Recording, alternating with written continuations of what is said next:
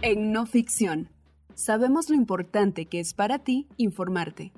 Es por eso que, en No Ficción Radio, hemos dedicado un espacio para llevarte audioreportajes, investigaciones de gran impacto y trascendencia en Guatemala. Ahora, de una manera en la que puedas escuchar la información, haciendo tus actividades.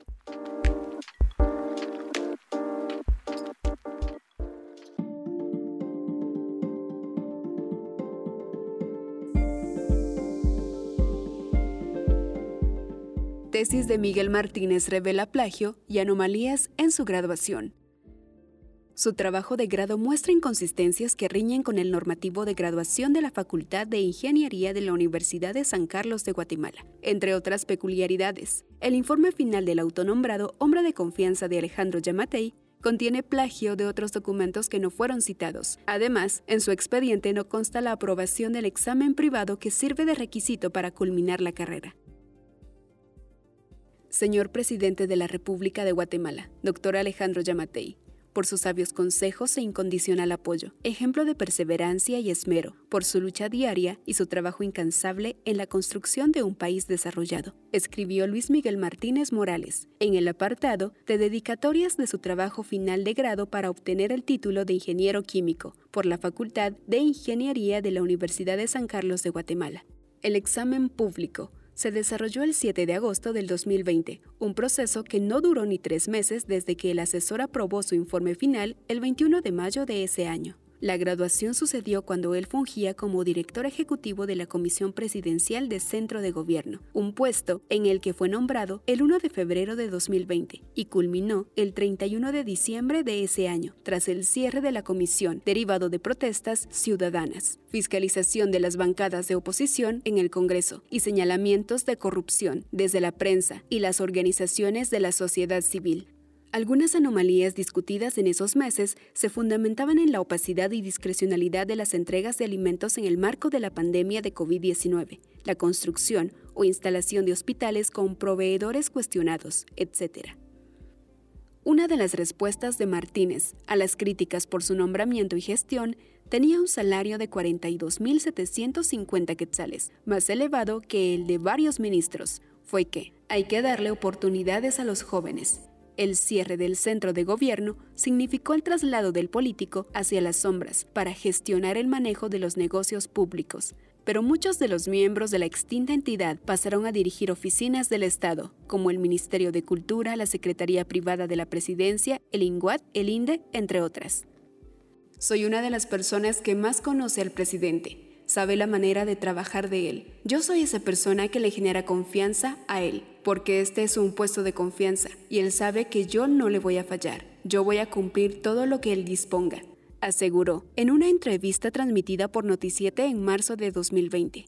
Al entonces funcionario le faltaban argumentos sobre su experiencia laboral para desempeñar el cargo, pues su hoja de vida constaba de dos puestos desempeñados, uno como asesor junior de la empresa de energía eléctrica de Erwin Rodas, exministro de Energía y Minas del Partido Patriota, condenado por tráfico de influencias, y el otro como asesor de las comisiones de Cultura y de la Juventud del Congreso entre 2018 y 2019, de la mano de Raúl Romero, entonces diputado de Fuerza, y quien fuera titular del Ministerio de Desarrollo entre 2020 y 2023. En un perfil del exdirector del Centro de Gobierno, publicado por Plaza Pública, se describe que sus informes son escuetos, ya que no detallan sus labores. Además, fuentes del legislativo dudaron sobre su presencia en el Congreso.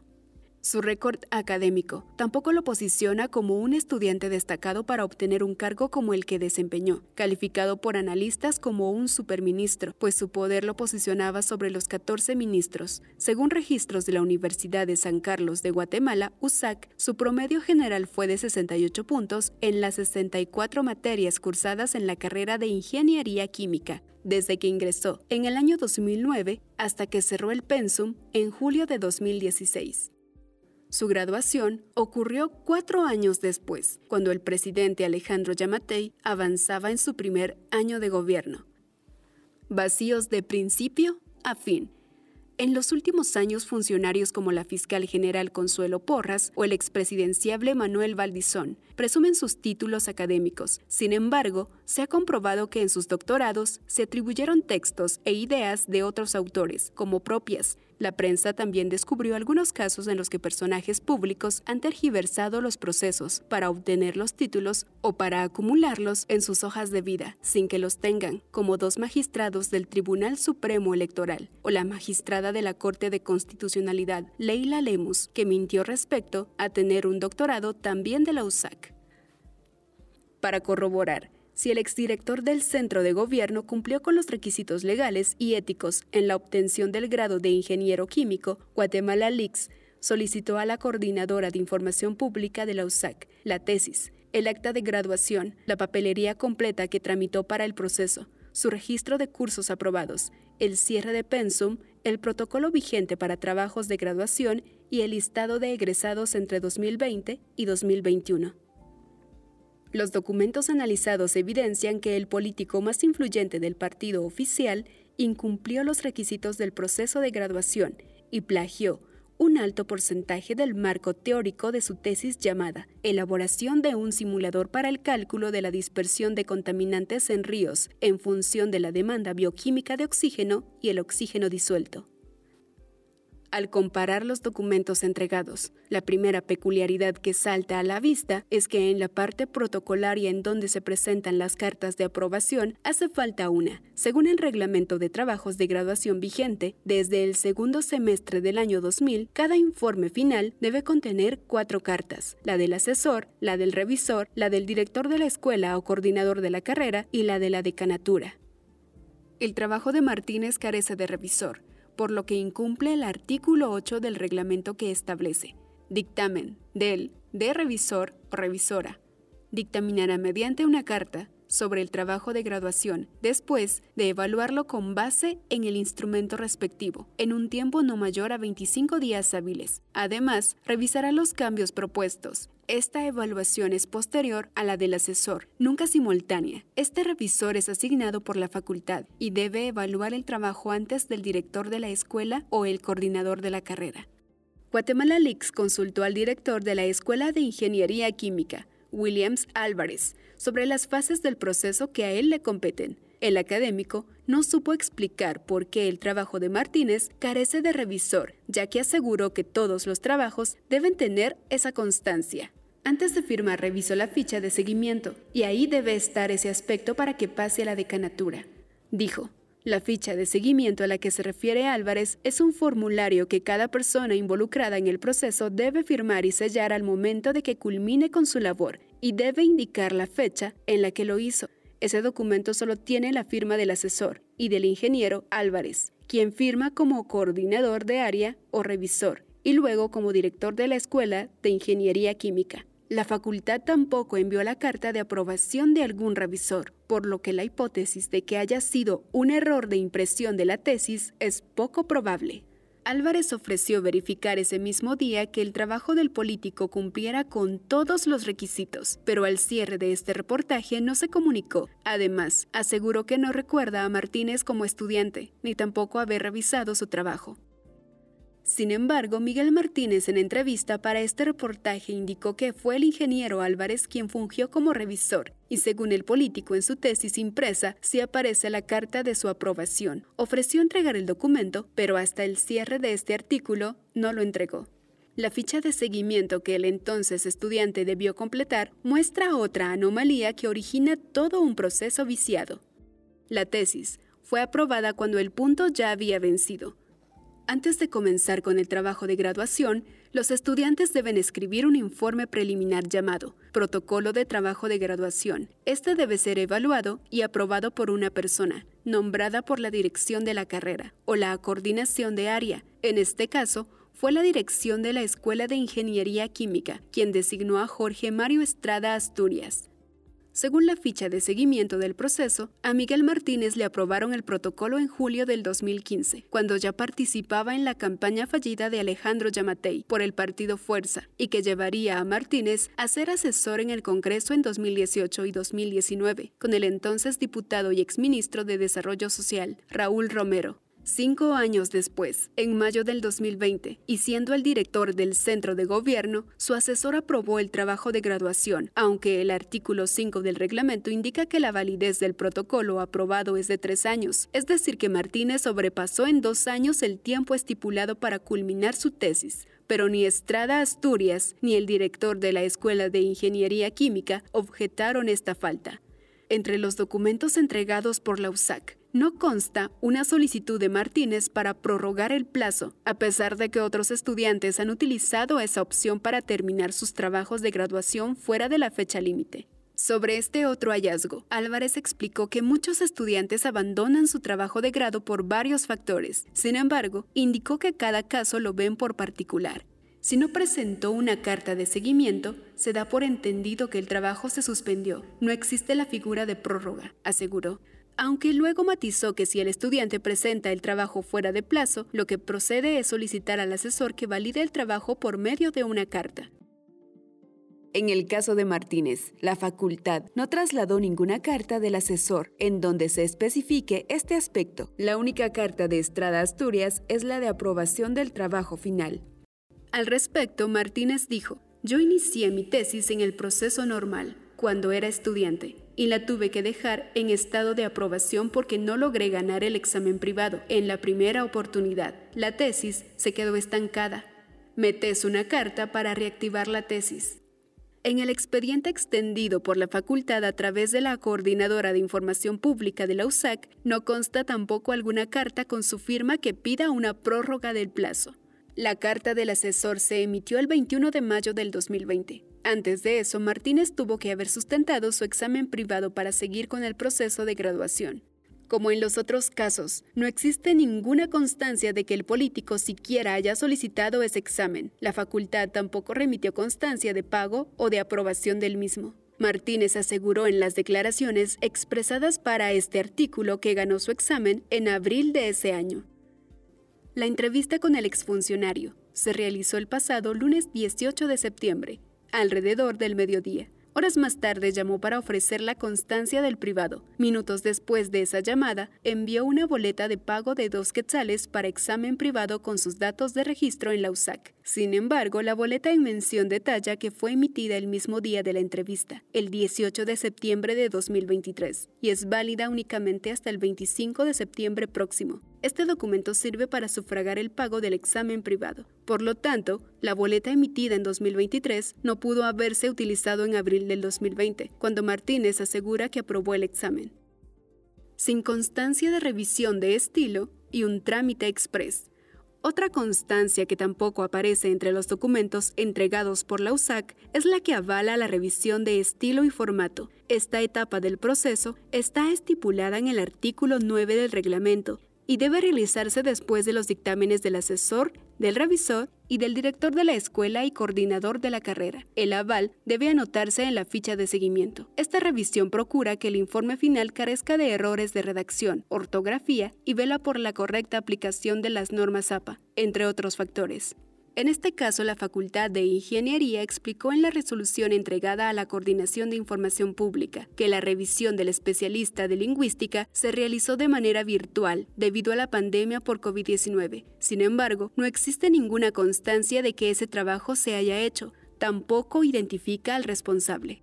Consultado para este reportaje un revisor externo contratado para corregir trabajos de grado en la Facultad de Ingeniería mostró el machote de constancia de la revisión que debe llenar, firmar y sellar en cada revisión y enviarlo a la unidad de lingüística de la facultad como prueba de su trabajo con cada estudiante. Incluso, emite una factura que prueba que el alumno pagó sus servicios. El expediente de Martínez no tiene estos documentos. El político tampoco lo pudo acreditar. Finalmente, el 7 de agosto del 2020, Luis Miguel Martínez Morales se presentó frente a una terna examinadora para su examen público de tesis, por medio de una videoconferencia por las restricciones de la pandemia. Los integrantes de ese tribunal fueron la exdecana de la Facultad de Ingeniería, Aurelia Anabela Córdoba Estrada, el director de la Escuela de Ingeniería Química, Williams Guillermo Álvarez Mejía, y el secretario académico de la Facultad de Ingeniería, Hugo Humberto Rivera Pérez. La aprobación fue unánime. La grabación del acto fue una de las solicitudes de información a la USAC. Sin embargo, la facultad explicó que no graban esos exámenes. Para lograr ese acto público, Martínez tuvo que solicitarlo mediante una carta. Su expediente muestra que la petición la hizo tan solo un día antes, el 6 de agosto. Ese mismo día, a las 10 con 10 horas, pagó los 250 quetzales del examen con una orden de pago generada el 5 de agosto. Un detalle que sobresale de los documentos de las vísperas del examen es que el mismo día en que Martínez solicitó la evaluación, la jefa de control académico, Lidia Valentina Jacome Cucú, emitió una constancia en la que establece que el entonces estudiante cumplió todos los requisitos exigidos por las leyes y estatus de la universidad para sustentar su examen general de graduación de la carrera de Ingeniería Química. Jacome firmó de manera virtual esta constancia a las 23.09 horas, a menos de una hora de que comenzara el día en que se llevó a cabo el examen de Miguel Martínez. Otra duda se genera al respecto de la carta de aprobación del informe emitida por el ingeniero Álvarez, pues su documento, dirigido a la exdecana para su evaluación, está fechado el 5 de agosto, el mismo día en que está fechada la orden de pago para examen público. Además, la fecha de la carta de Álvarez no coincide con la fecha que consignó en la ficha de seguimiento, pues en ese formulario escribió que su aprobación fue el 6 de agosto, el mismo día en que el político solicitó su examen y fue aprobado por el control académico. La agilidad entre la aprobación del director, la generación de la orden de pago, la solicitud de Martínez, el visto bueno de control académico y la programación del examen es inusitada en los procesos de graduación de la Facultad de Ingeniería y de la misma Universidad de San Carlos, según cuentan egresados de esa casa de estudios que sufrieron la burocracia del sistema durante semanas o meses para culminar su proceso sobre esa agilidad para programar su examen público, es decir, su acto de graduación, Martínez aseguró que desde junio, con la aprobación del revisor, comenzó a tramitar la actividad. Sin embargo, la solicitud oficial la hizo el 6 de agosto, un día antes de su examen. Usted solicita el examen el 6 de agosto, se lo autoriza en ese día, y al día siguiente es su graduación? Sí. ¿Cómo puede ser que se le autorice el mismo día? cuando a la mayoría le tardan semanas. ¿Y por qué no? Porque la autorización en la noche anterior. ¿Cuándo le avisan de su fecha de examen? Uno lo sabe el día que pide el examen. O sea que usted sabía el 6 de agosto que el día siguiente sería su examen? Sí, porque uno pregunta si hay disponibilidad para el día siguiente y ahí le responden que sí. Pero no le dan una carta donde se autorice eso. ¿Eso fue verbalmente? Sí, porque tal cual estás diciendo, la carta fue firmada ese mismo día. Guatemala Leaks llamó en varias ocasiones a la exdecana Córdoba e incluso envió mensaje vía WhatsApp, pero la profesional no respondió. El plagio. Además de los vacíos en el proceso de graduación, la tesis de Miguel Martínez evidencia que el político cometió plagio en mayor parte de su marco teórico. Para evaluar este extremo, se utilizó la página duplichecker.com y se verificó con turnitin.com. Estas herramientas detectaron que Miguel Martínez basó el marco teórico de su tesis primordialmente en seis documentos que nos cita y que lejos de estudiarlos y parafrasear algunos fragmentos, copió textualmente el contenido. Incluso copió citas bibliográficas de esos trabajos. Estas citas que aparentan ser de su análisis las fundamentó con la inclusión de los libros en el apartado de la bibliografía al final de su tesis, como si él los hubiera consultado. Al comenzar el marco teórico, Martínez describe la definición de contaminación ambiental y otras explicaciones sobre la polución del agua, desde el inciso 2.1 al 2.4 son 1509 palabras que fueron plagiadas del capítulo 2 de una cátedra escrita por Jorge A. Orellana, docente de la Facultad Regional Rosario de la Universidad Tecnológica Nacional Argentina para seguir con su trabajo. A partir del segundo párrafo del inciso 2.5.1.1 y hasta el 2.6.1, el exfuncionario copió la información contenida en la tesis de maestría de la Universidad de Guayaquil en Ecuador, titulada Modelización de la incidencia del oxígeno disuelto y la demanda bioquímica de oxígeno en la calidad del agua del estero atascoso Cantón Quevedo, escrita por Julio César Pazmiño Rodríguez. También, en el inciso 2.5.1.1, el entonces estudiante definió el término temperatura con las palabras exactas utilizadas por Denise Lisset y Barra Gamboa en su tesis de la Universidad Técnica Estatal de Quevedo en Ecuador, titulada Diseño de planta de tratamiento de aguas residuales para el campus La María de la Universidad Técnica Estatal de Quevedo. Para el inciso 2.6.1, el ahora ingeniero se basó en dos blogs. Uno de ellos es un texto alojado en Wix y el otro en WordPress. Una parte de ese inciso fue copiada de un trabajo de la Universidad Tecnológica de Panamá, alojado en el portal Course Hero, una página de recursos académicos como notas de cursos, ayuda de tutores, documentos, etc. Ninguna de estas tesis, cátedras o documentos académicos fueron citados por Miguel Martínez, a pesar de que fueron sus fuentes consultadas. Tampoco las incluyó en la bibliografía de su trabajo de grado. Sobre este asunto, el director de la Escuela de Ingeniería Química justificó que en las carreras de pregrado no se revisa plagio, solo en las de maestría y doctorados. ¿A la Escuela de Ingeniería Química no le importa que los estudiantes plagian? Se le preguntó Álvarez. Después de unos segundos de silencio respondió, mire, no está normado. Eso queda en el criterio de los asesores. No hay conocimiento nuevo. ¿No le preocupa que un trabajo de grado tenga un 60% de plagio? Claro, no lo puedo negar. Como científico creo que eso es parte de lo que hay que buscar que no ocurra, pero es distinto a lo que hace un estudiante por no estar normado. A pesar de las declaraciones del director de la carrera que estudió Martínez, el artículo 1 del reglamento de graduación sí establece que los trabajos deben ser originales e inéditos. Por tanto, el plagio sería una infracción a la normativa. Martínez también le restó importancia al plagio. Sí hubieron algunos textos que se copiaron, discúlpame, pero no creo que sea el único que lo ha de haber hecho. Se me ha de haber olvidado anotar las referencias bibliográficas, pero es una tesis completa, que cuenta con análisis, pruebas de laboratorio y cuenta con un gran respaldo. Si le quieres llamar plagio a eso, llámale como querrás. ¿Cuál es la relevancia de un marco teórico? Espetó. El asesor que se volvió subgerente. La primera persona que revisó el trabajo académico de Miguel Martínez fue su asesor, el ingeniero Jorge Mario Estrada Asturias, quien según el artículo 7 del Reglamento de Trabajos de Graduación es responsable del contenido de la tesis. Además de ser docente en la Facultad de Ingeniería, Estrada era el jefe de laboratorio de agua del Instituto de Fomento Municipal Infom, pero en febrero de 2021, unos seis meses después de la graduación de Martínez, fue ascendido a subgerente general de la entidad. Su jefe inmediato es el gerente general, José David Talé, quien está vinculado con los exministros de Comunicaciones durante la gestión de Alejandro Sinibaldi, Rubén Mejía y Guillermo Sosa, según publicaciones de El Diario El Periódico, ambos exfuncionarios mantienen el control del Infom con la venia de Martínez, pues habrían apoyado con capital político y financiero en la segunda vuelta de la campaña de 2019 a favor del presidente Yamatei. Se trató de obtener la versión de Estrada por medio de comunicación social del Infom, pero el subgerente declinó brindar su número telefónico para una entrevista y refirió con la exdecana para este tipo de consultas.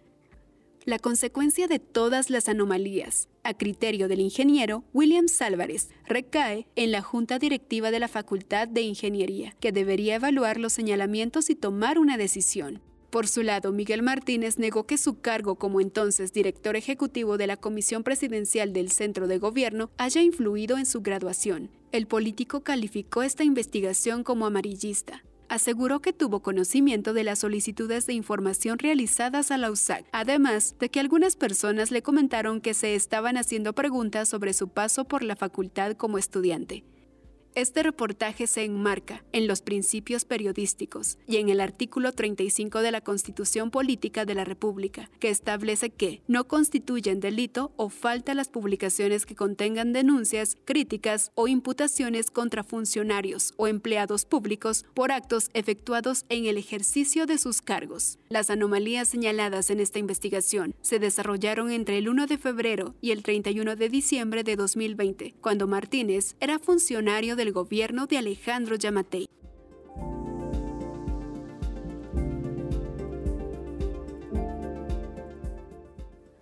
Texto. Pavel Gerardo Vega. Edición, una investigación de Plaza Pública en alianza con Guatemala Leaks, publicada en no ficción. Guatemala Leaks, una plataforma independiente de denuncia ciudadana y transparencia al servicio de la sociedad guatemalteca para revelar información de interés público.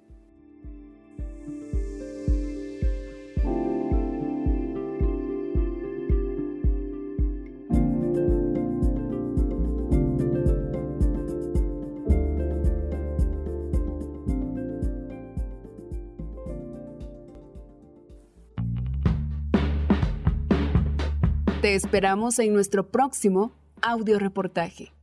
Somos no ficción, narrativa, investigación, datos.